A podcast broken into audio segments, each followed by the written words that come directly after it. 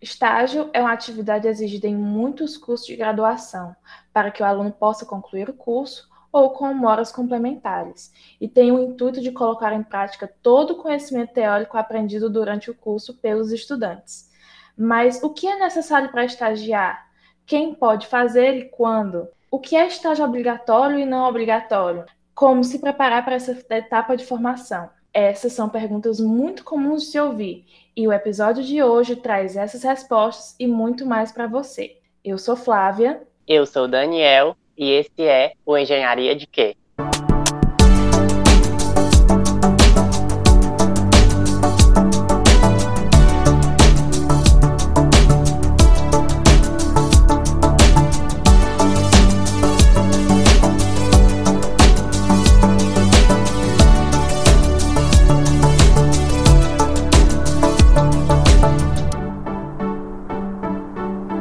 Hoje trataremos de um tema bem presente na vida de um estudante, o tão sonhado estágio.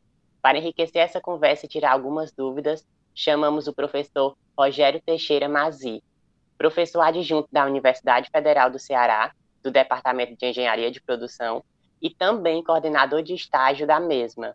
Olá, Rogério, pode se apresentar para a gente? É, antes de iniciar até a minha própria apresentação, queria parabenizar essa iniciativa aí da professora italiana, do Daniel, da Flávia, que realmente é um trabalho de grande importância para trazer informações relevantes para a formação do engenheiro. Meu nome é Rogério, eu sou engenheiro mecânico, me formei aqui na nossa UFC, fiz mestrado e doutorado em engenharia de produção na Federal de Santa Catarina, e depois eu voltei para fazer direito novamente na, na UFC. Terminei direito no início do ano passado.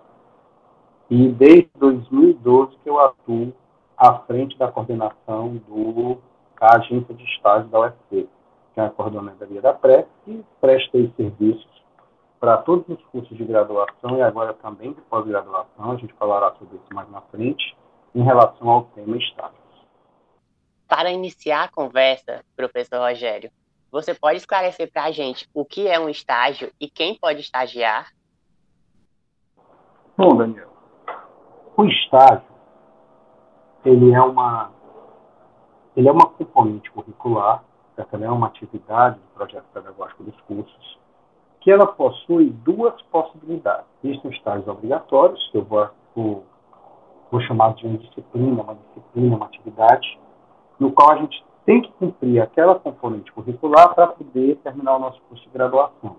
Por exemplo, na engenharia de produção de aula, e na maior parte das engenharias, ela é uma atividade de 160 horas. Só que também existe o estágio não obrigatório, que aí, como você perguntou, quem pode estagiar? O estágio não obrigatório, a partir do momento que o aluno está matriculado no curso de graduação, desde que não haja nenhuma restrição do projeto pedagógico do próprio curso, a partir do primeiro semestre ele já pode estar estagiando, já pode estar tendo contato com a atividade profissional correlata ao curso de graduação que ele escolheu. Agora, vamos à pergunta que você mais deve receber na agência de estágio. Como que eu consigo um estágio? Onde estão as vagas? Como que eu posso me preparar? Excelente pergunta, viu, Flávia? Excelente que ela vinha logo no início da nossa conversa, que com certeza ela será retomada em outros pontos. Se a gente pensar em estágios como um processo, como um fluxo, a primeira preocupação, depois de já habilitado, né, já estou matriculado no curso de graduação. Agora, como é que eu consigo um estágio? Eu vou me deter inicialmente no estágio não obrigatório. E depois, se for oportuno, a gente retoma essa discussão para o estágio obrigatório. No estágio não obrigatório, é, existem basicamente duas formas da a gente ter contato com as vagas. As instituições de ensino, como é o caso da UFC, elas têm, recebem vagas, elas buscam vagas.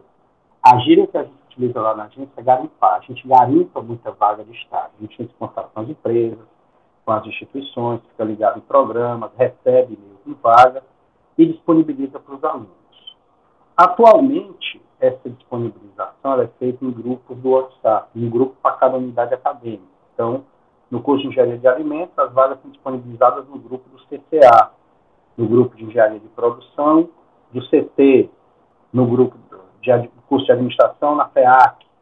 E, já peço para vocês de primeira mão, que daqui a poucas semanas, essas vagas vão estar sendo disponibilizadas direto pelo CIF, certo? Então, a primeira fonte de vagas é através da própria instituição de ensino. A maior parte delas, não a totalidade, possui esses bancos de vagas. E, além disso, é importante que o aluno seja proativo nessa sua jornada de formação profissional, essa sua jornada que inicia com estágio. E aí ele pode entrar nas páginas das empresas que ele tem interesse, e lá vai ter trabalho conosco, programa de estágio, bem como ele pode recorrer a agentes de integração, que apesar do nome parecer estranho para muitos, com certeza vocês já tiveram contato com CIE, com IEL, com outras empresas, com outras instituições, que não é ela que está ofertando estágio, mas ela é o intermediário entre a concedente do estágio e o aluno. Então, essas instituições elas têm uma quantidade muito boa de vagas para os mais variados cursos. E ali você já começa a ter contato com as empresas que estão procurando estagiários e quais as exigências que eles estão apresentando, quais os requisitos necessários para que alguém seja aprovado na condição de estagiário. Olhando agora como uma empresa contratante, o que ela procura em um estagiário? Ok. Cara, excelente pergunta. Eu vou começar a pergunta aqui com uma provocação certo? Vamos supor, Flávia e Daniel, terminasse aqui o nosso trabalho, a nossa entrevista, e eu ligasse para onde vocês e falasse, ah, eu tô, adorei o programa, realmente adorei, né? Adorei o projeto, eu quero trabalhar com vocês aí nesse projeto. Vocês se indagariam entre vocês, será que o Rogério, ele atende às nossas expectativas? Será que ele tem uma série de características que a gente precisa para estar aqui?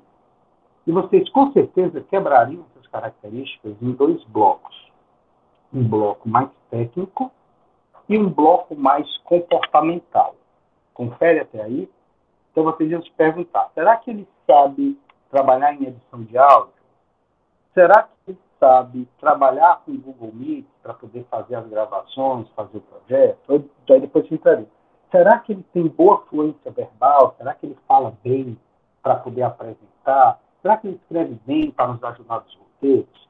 Então, então percebam que mesmo numa situação hipotética como essa, a gente já pega, a gente já consegue identificar que cada empresa que contrata, seja um estágio, seja um emprego, ela está preocupada com dois blocos de competências, vamos assim chamar, que alguns chamam de skills, skills, hard skills e soft skills.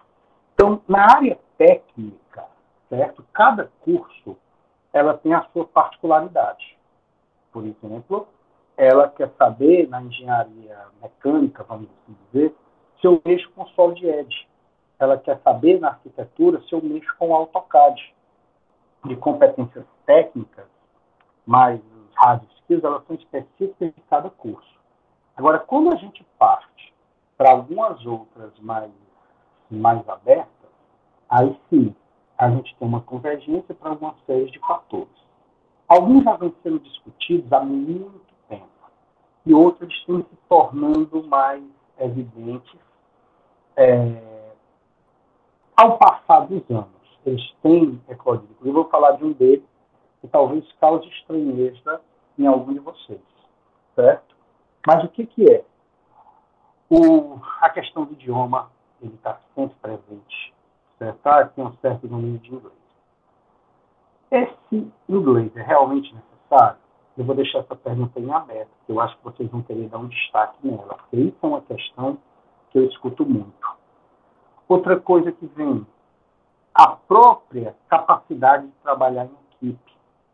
Isso é, isso é muito antigo que se fala disso, isso é cada vez mais evidente. Rogério, como é que mesmo? Como é que eu vou provar? As empresas possuem corpos de psicólogos, de pessoas preparadas para fazer a seleção, e através daqueles, das conhecidas dinâmicas de grupo, de teste psicológico, elas vão percebendo isso. Certo?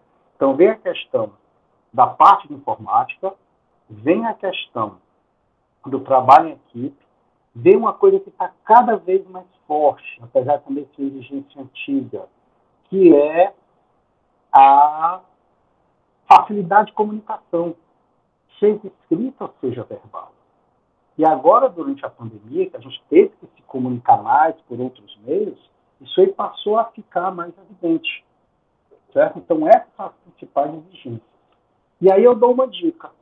Hoje a universidade ela tem mais de 100 cursos de graduação, quase 120. E como é que eu vou saber o que é específico para o meu? Começa garimpando, vai nas páginas das, dos agentes de integração, nas páginas da empresa, olha o que, que eles estão pedindo, olha o que, é mais comum e se preocupa em desenvolver isso aí, para que você já saia nivelado. E o que, que eu faço de diferente? Como é que eu destaco o meu currículo? Aí a gente retoma esse assunto ao longo aí da nossa, da nossa conversa. Bom, Rogério, a gente estava falando um pouco sobre skills e habilidades que a gente deve desenvolver para a gente ter um bom currículo para apresentar. Dentre essas, dessas habilidades, o que você poderia destacar que seria legal de colocar no nosso currículo? Pronto, o primeiro ponto, que eu achei muito, muito interessante a sua pergunta, para a gente fazer um recorte, e aí, Flávia, tem uma que me chama muita atenção, que eu faço até uma, uma, uma provocação. Quem de vocês aqui faz para algum trabalho voluntário? E quem de vocês já pensou em colocar esse trabalho voluntário no currículo? Pois não sei se vai ser surpresa para todos, para mim foi quando eu descobri, mas já faz, já faz algum tempo, né? O trabalho voluntário é extremamente valorizado pelas empresas, porque ela percebe que quem faz trabalho em sociedade, quem doa seu tempo para a comunidade, quem está pensando em retorno financeiro, ele tem a tendência de fazer isso também no local de trabalho, de entregar além daquilo para o qual ele está sendo pago. Então, para quem trabalha na área, essa questão merece destaque, você deve incluir e deve destacar no seu currículo. Certo? Essa é outra que eu sempre faço questão de colocar. Outra questão, que eu até já citei na resposta anterior, e vou dar um pouquinho mais de, de detalhamento aqui, é a questão do, do domínio da língua, normalmente da língua inglesa, da língua estrangeira. É impressionante a quantidade de pessoas que coloca no currículo que fala inglês, por exemplo, que entende inglês e não entende, achando que isso aí não vai ser um objeto de, de avaliação, de arguição. Só que existem locais, notadamente empresas, que vai tratar com fornecedor estrangeiro, que tem muito manual os equipamentos foram importados, são importados, que a língua inglesa realmente faz diferença. Muita empresa que não. Pede que é quase um default. Certa, a gente bota no currículo que tem domínio de língua estrangeira, que é quase padrão, quase obrigatório. Mas uma coisa que eu falo sobre currículo é que você nunca deve mentir no currículo. Então, se você não tem domínio da língua estrangeira, não coloca. Porque muitas vezes no estágio, isso aí não vai ser um diferencial. Rogério, se for, e se o estágio realmente precisar de inglês e eu não tenho, então é que você não está apto para aquele estágio. Você não está preparada para aquele estágio. Então, vai melhorar o inglês. Hoje ele tem muito custo, tem muito acesso a recurso gratuito na internet, nas casas de cultura da própria UFC vai melhorar o seu inglês e só coloca no currículo aquilo que realmente é verdade. Agora, pegando o gancho do currículo, um currículo bem elaborado contribui para um resultado positivo em uma seleção de estágio? Qual é o impacto desse bom currículo? Daniel, cara, é, realmente eu preciso pegar algum cheio para colocar, porque a apresentação do currículo ela é muito, muito, muito importante em qualquer seleção. Imagina numa grande empresa, como a Ambev, por exemplo, quando ela vai receber currículo. Imagina outra grande empresa na PagMenos, abre vaga para estágio, programa de trainee. Depois a gente até pode tentar falar aqui um pouquinho sobre trainee. Imagina a quantidade de currículo que eles recebem. E aí eles são muito criteriosos na análise do conteúdo, da parte material do currículo que tem lá dentro, mas a forma, ela já te dá uma primeira noção do, do daqueles soft skills com quem você está lidando, com quem você vai lidar. Esse currículo ele foi bem elaborado, ele está limpo, certo? Ele foi feito com zelo, com cuidado ou não? Eu já recebi na condição de, de estar selecionando bolsista, eu já recebi currículo manchado, currículo molhado, currículo rasgado. E aí eu devolvo até a pergunta para vocês, assim, não necessariamente para responder, mas como, como provocação. Imagina se eu, Rogério, chego aqui para pedir aquela vaguinha de estágio que eu falei no início, né, no programa de vocês, e mando um currículo todo dobrado, amassado. O que vocês vão olhar? O que vocês vão pensar? Mas se o Rogério não cuida nem do currículo dele, da porta de entrada dele aqui na empresa, qual o zelo que ele vai ter com os nossos materiais, com os nossos maquinários, com a nossa estrutura e com o próprio zelo e responsabilidade que ele vai ter com o trabalho. Então, sim, a forma do currículo, estou só na metade da resposta, a forma do currículo é extremamente importante. E para isso, além de uma série de páginas na internet que tratam sobre isso, como elaborar um currículo, o que, que deve constar dentro do currículo, tutorial para elaborar currículo, o próprio Word tem, uma série de outros. O que, que a gente precisa apresentar de informação? O currículo deve ser muito objetivo, muito objetivo. Ele deve estar alinhado com aquilo que, que eu almejo, com o meu objetivo ao enviar o currículo para alguém. Então, por exemplo, eu tenho um currículo lá. Lá constam minhas publicações certo? Eu como aluno, como bolsista. Será que para quem está selecionando um estagiário, ele quer saber um detalhe das minhas publicações?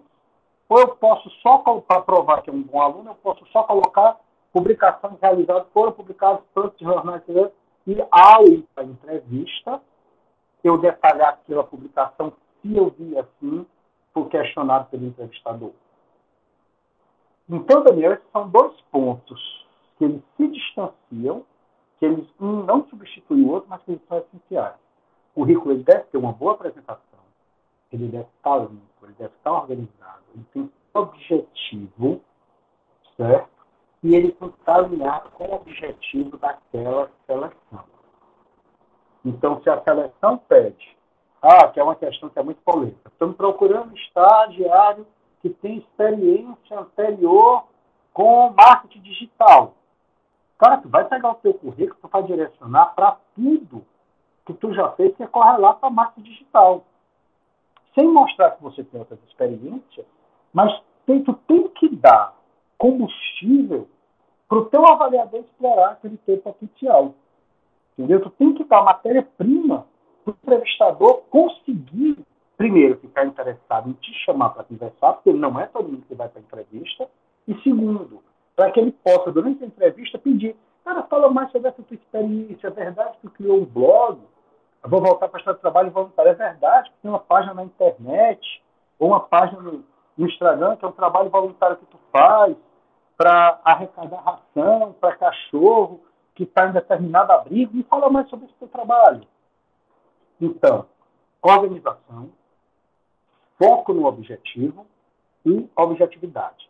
Ser conciso tem que defender que um currículo não deve passar de uma página.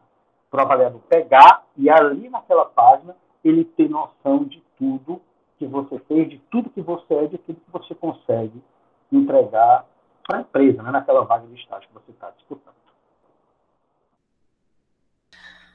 Uau, com todas essas dicas que você deu até agora, eu ganhei a vaga, Rogério.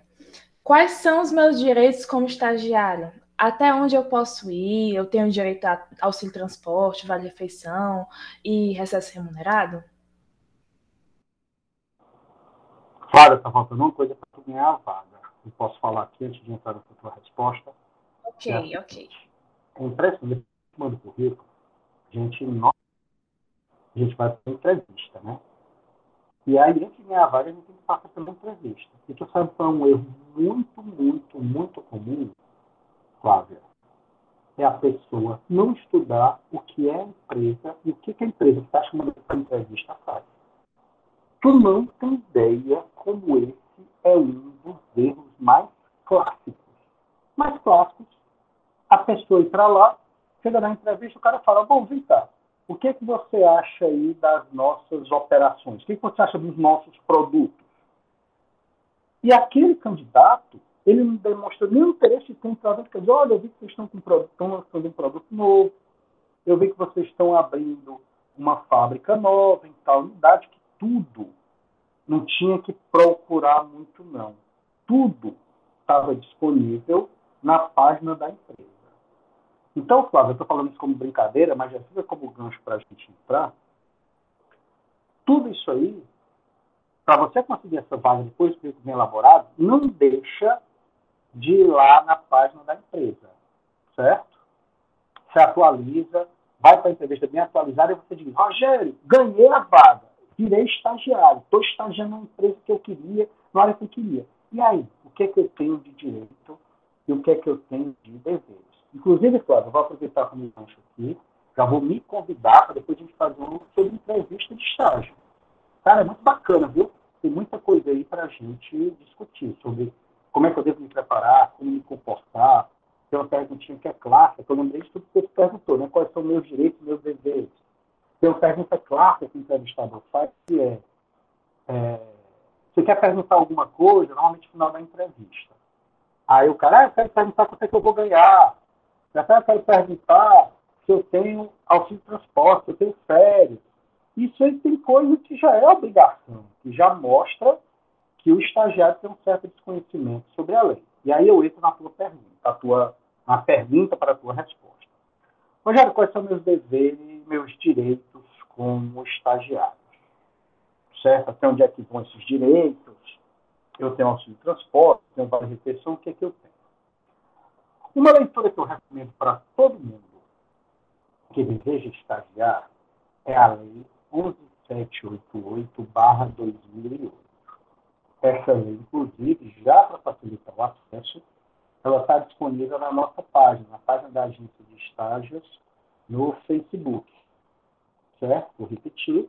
É a Lei 11788-2008, que o mais comum o mais comum é você conseguir acessá-la através do nome Lei do Estágio. Certo? Chegou lá, bota no Google Lei do Estágio, você vai acessar. E essa lei, ela foi um ganho muito forte que os estagiários tiveram a partir de 2008. Por curiosidade, eu abro aqui, esse foi o tema da minha monografia do direito, quando eu terminei direito ano passado. Eu fui discutir alguns aspectos relacionados a essa lei. E essa lei ela trouxe realmente uma série, uma série de ganhos para o estagiário. Por exemplo, ela limita a carga horária. O estagiário ele pode estagiar no máximo, ele pode ficar na empresa no máximo seis horas por dia e 30 horas por semana. Isso aí, pessoal, é um ganho fortíssimo. Por quê? porque garante que você vai ter pelo menos uma parte do dia, essas duas horas, para estudar para a universidade, para se locomover. Na verdade, na prática, você acaba ganhando quase um turno, certo? Para poder trabalhar outros temas correlatos ao teu curso de graduação. E lembra, o estágio precisa ser um complemento à graduação. Não é a graduação que orbita em torno do estágio.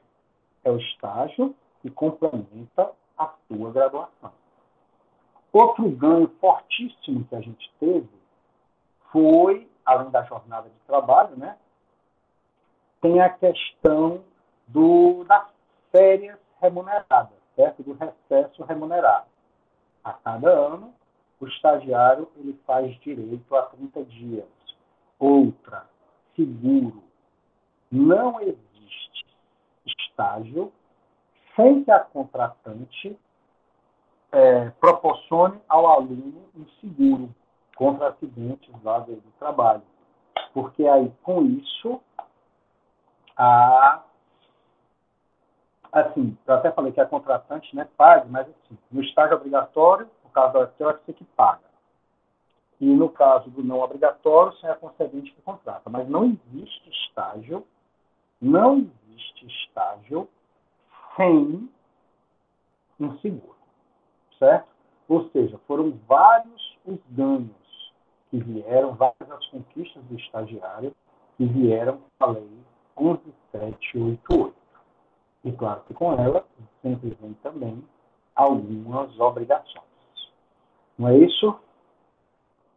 Correto. Falando de obrigações, quais seriam os deveres que o estagiário deve cumprir e os deveres da empresa contratante? Excelente pergunta. Eu vou iniciar a tua pergunta com uma frase que certa vez eu utilizei na audiência, lá no Ministério, Ministério Público do Trabalho, e a gente estava discutindo algumas práticas abusivas supostamente relacionadas a estágio. Eu comecei o meu debate lá, quando foi concedida a palavra, dizendo o seguinte: quem quer a proteção da lei, quem quer o amparo da lei, precisa estar dentro da lei. E a primeira coisa para a gente estar dentro da lei é ter um termo de compromisso de estágio. Qualquer estágio que é feito sem termo de compromisso, ele já é ilegal. E, consequentemente, tanto os meus direitos como os meus deveres ficam comprometidos. É, faz pouco tempo que eu recebi uma denúncia de uma empresa que contratava o estagiário e apresentava determinado plano de trabalho e, na prática, ela executava outro. Eu entrei em contato com o coordenador do curso, pedi, olha, me manda o contato do aluno e pede o termo de compromisso de estágio dele, devidamente homologado pela UFC. E quando a gente foi ver, esse aluno ele não tinha estado estagiando lá e não tinha um termo de, de, de compromisso devidamente homologado pela UFC. Aí o coordenador perguntou, já o que a gente vai fazer? Nada. Mas o que eu posso fazer é denunciar a empresa ou o seu aluno, que tem uma prática ilegal. Certo? Nós optamos por não fazer, mas a universidade não pôde intervir de forma nenhuma porque aquela relação de estágio ela não estava devidamente legalizada. Então, o primeiro dever que eu tenho na condição de estagiário é homologar a minha relação de estágios junto à Universidade Federal do Ceará, que hoje, agora, ela sempre se dá através da agência de estágios, mas em tempo de pandemia, para agilizar, a gente abriu a possibilidade para no estágio obrigatório somente no estágio obrigatório, ela é homologada junto à coordenação. Não obrigatório, ela continua, é necessário homologar junto à agência de estágios. Uma vez feito esse termo de compromisso, quais que passam a ser os outros deveres? A empresa ela tem que designar um supervisor de estágio, que, nas palavras da lei, ele tem que ter formação e experiência na área do estágio. Isso evita o quê? Que você fique desamparado, velha, velha história que praticamente não existe. O estagiário para ficar tirando xerox, porque o supervisor que tem formação na área, não vou receber um aluno de, engenharia mecânica, de produção, para ser meu estagiário e ficar tirando xerox. Aí é um compromisso do próprio engenheiro, que ele não vai tolerar esse tipo de coisa. Mas depois eu falo até mais um pouquinho sobre esse, essa questão da xerox. É, ela precisa contratar o seguro, ela precisa te fornecer EPI da mesma forma que fornece para os trabalhadores contratados. Então, essa formalização do termo de compromisso, ela traz uma série de obrigações para a empresa.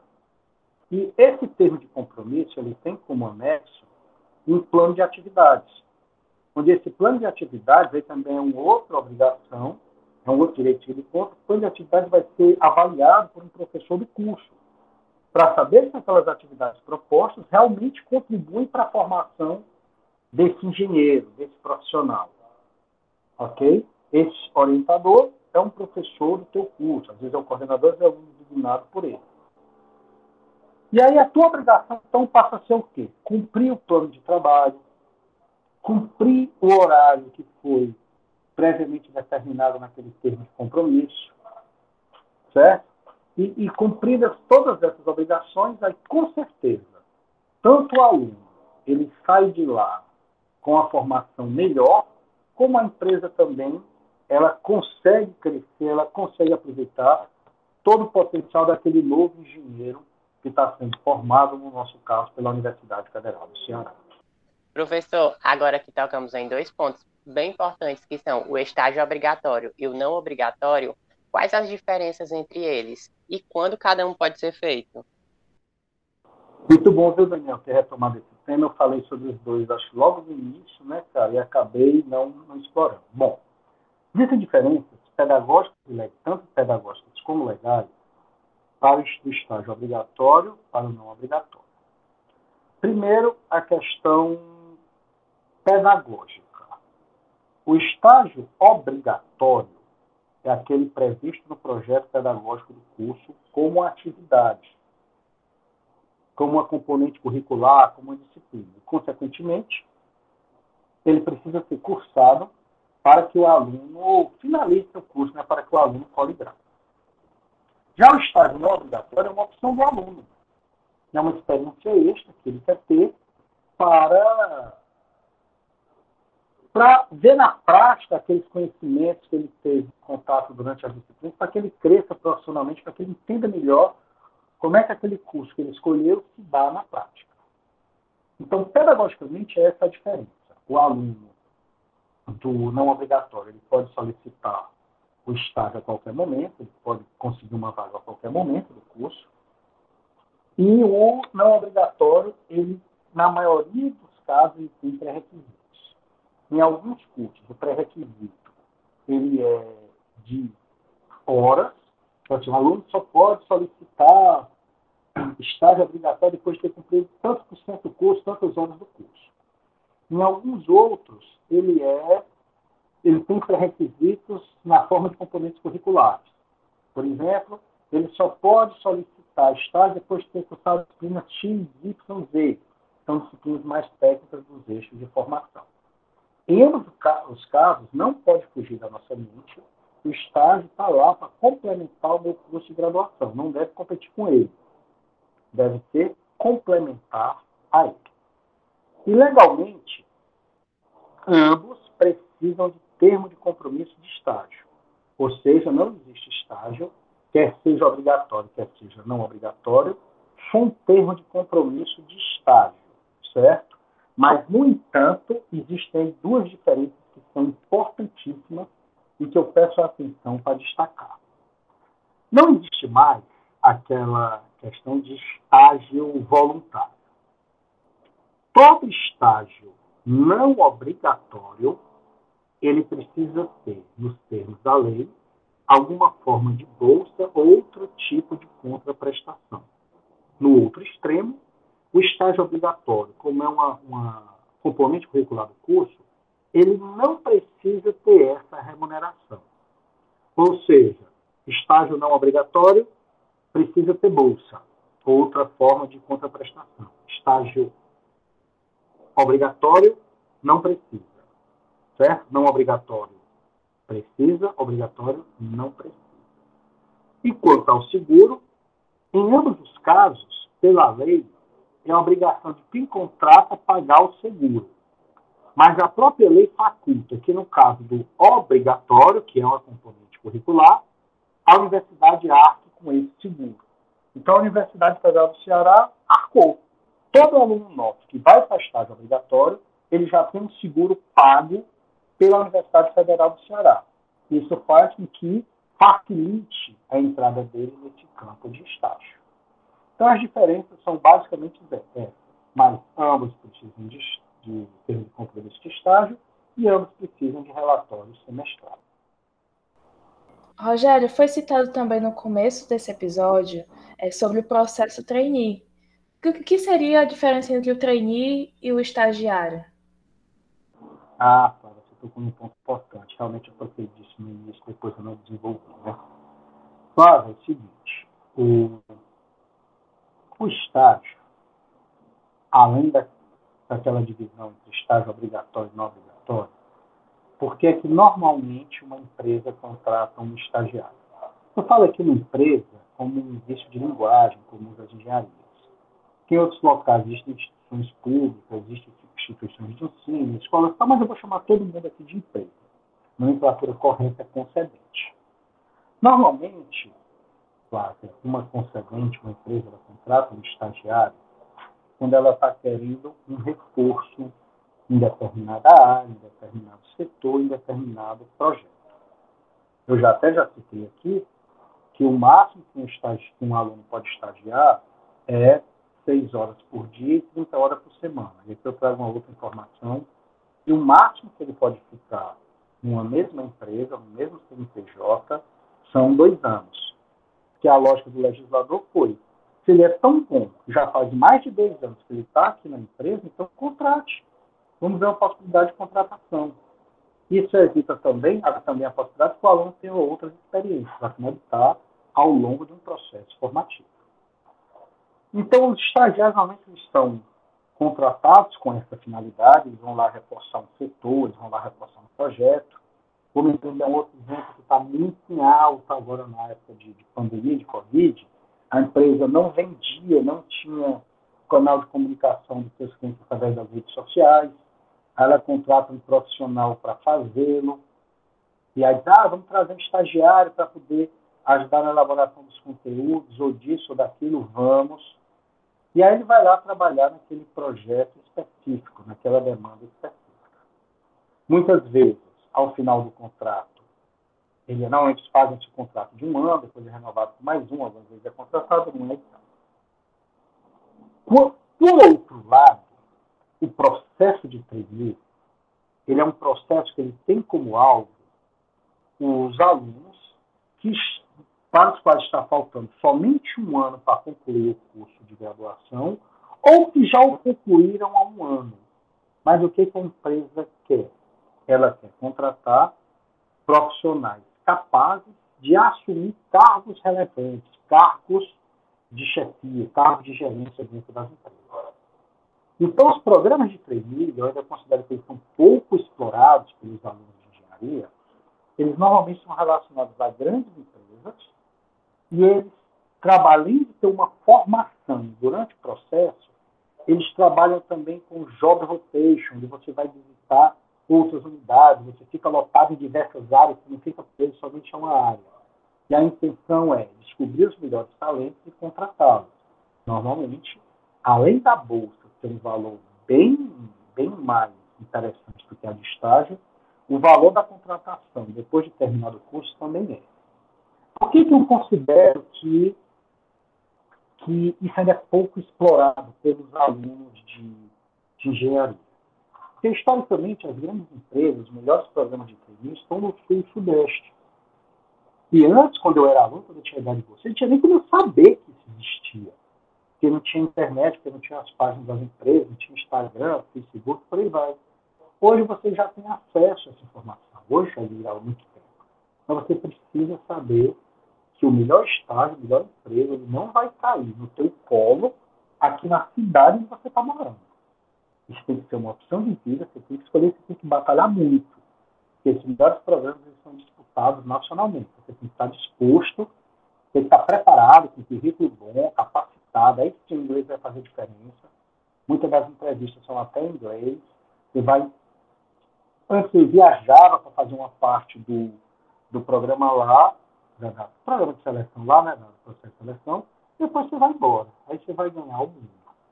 Então, quem está escutando esse podcast, eu recomendo que assim que terminar, senta aí no, na, no computador, pega o celular, vai numa, numa portal que eu adoro, chamado MyTrainee, joga trainee aí no, no, Google e vai ver o que, é que tem de programa trainee aberto para a tua área. E outro ponto, viu, Flávio, que você tocou, a maioria dos programas de trainee nem fecha no curso de graduação. Porque ele está procurando liderança, então ele bota lá. É, área de formação, área de interesse. Qualquer curso de graduação. Isso é extremamente comum. Então, terminou aqui, não perde tempo. Entra aí no Google, já joga mytrainee.com. Não estou ganhando comissão, bem claro.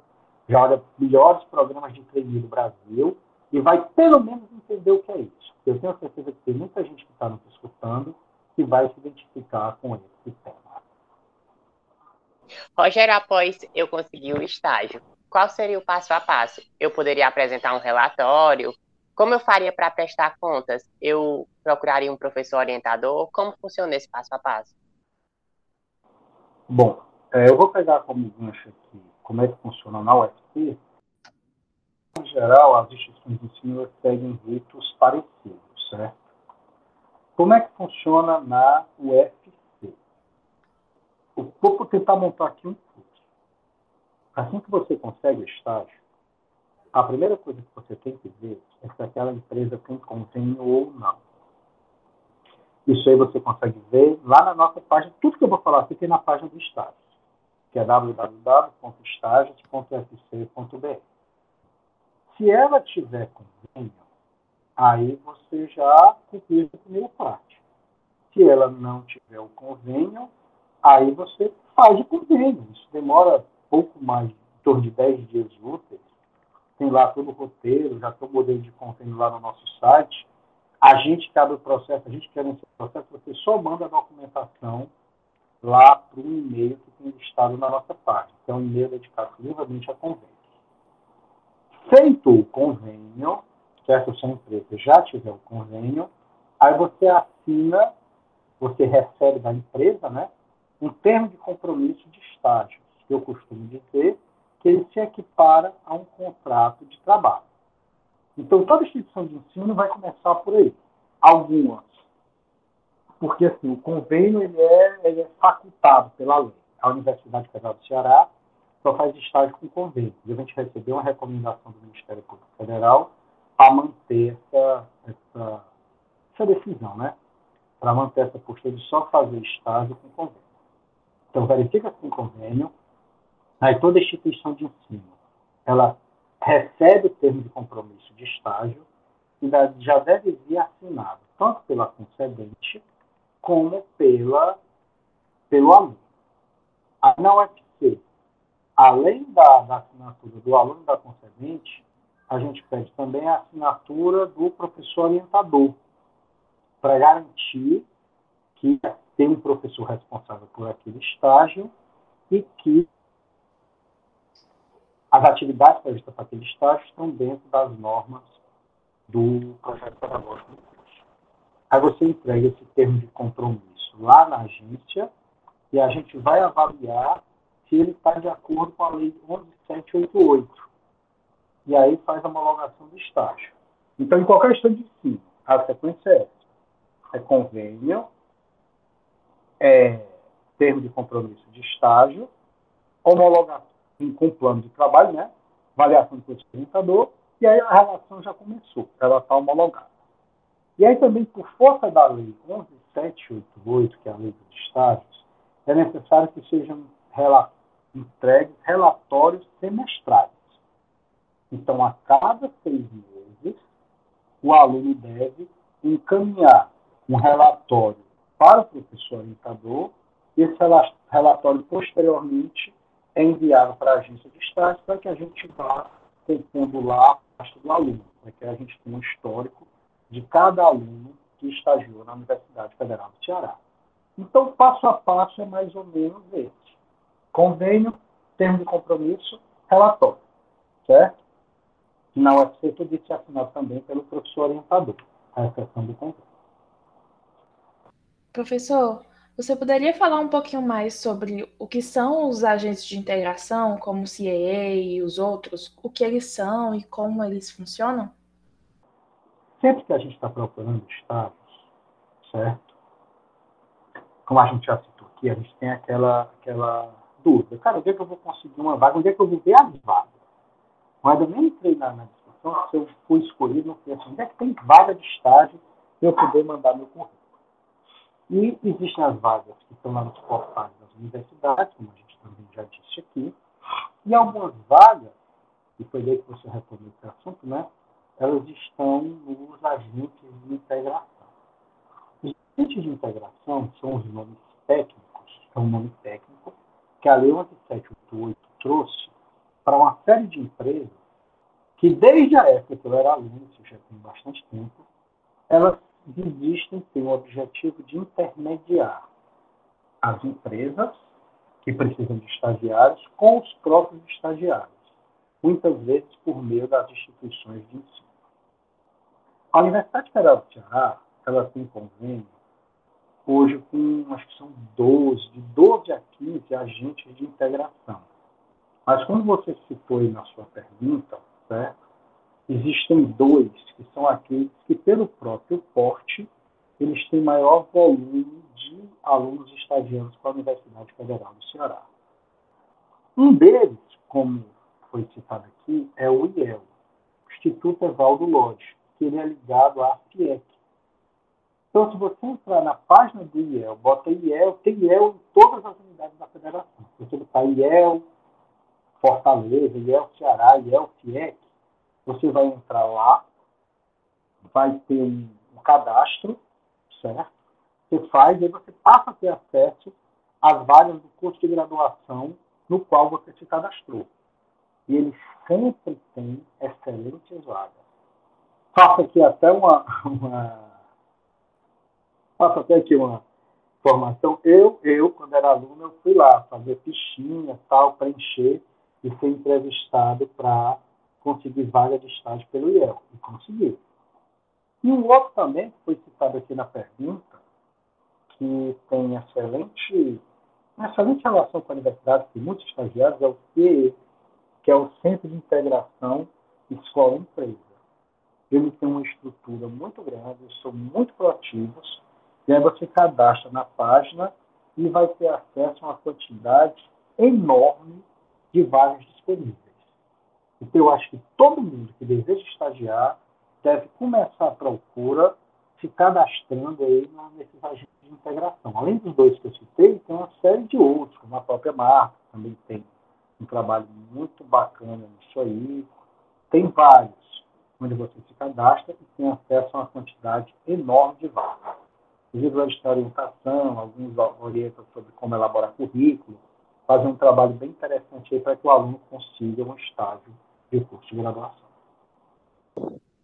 Professor, então acabaram as nossas perguntas e você queria deixar uma palavrinha para quem está procurando um estágio ou para quem deseja estagiar em algum lugar em específico? Eu adorei o trabalho de vocês, adorei a forma como vocês conduziram, adorei a iniciativa, então parabéns pelo excelente canal de comunicação que vocês estão criando com, com quem está fazendo engenharia, com os nossos alunos de engenharia, tanto de engenheiros.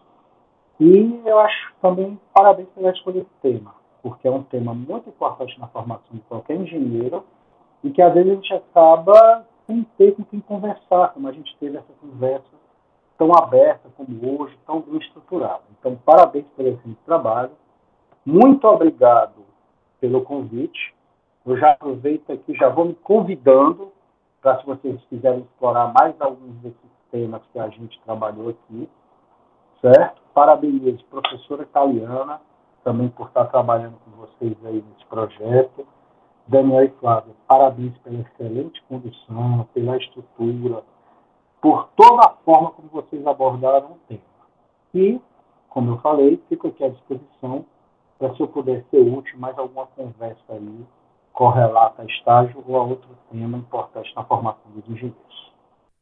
Então, chegamos ao fim de mais um episódio, no qual tratamos sobre um tema tão importante na vida dos estudantes, que é o estágio. Esperamos que esse episódio tenha sido tão proveitoso para vocês como foi para a gente. Obrigado, Rogério, e a todos os nossos ouvintes. Esse é mais um Engenharia de Quê?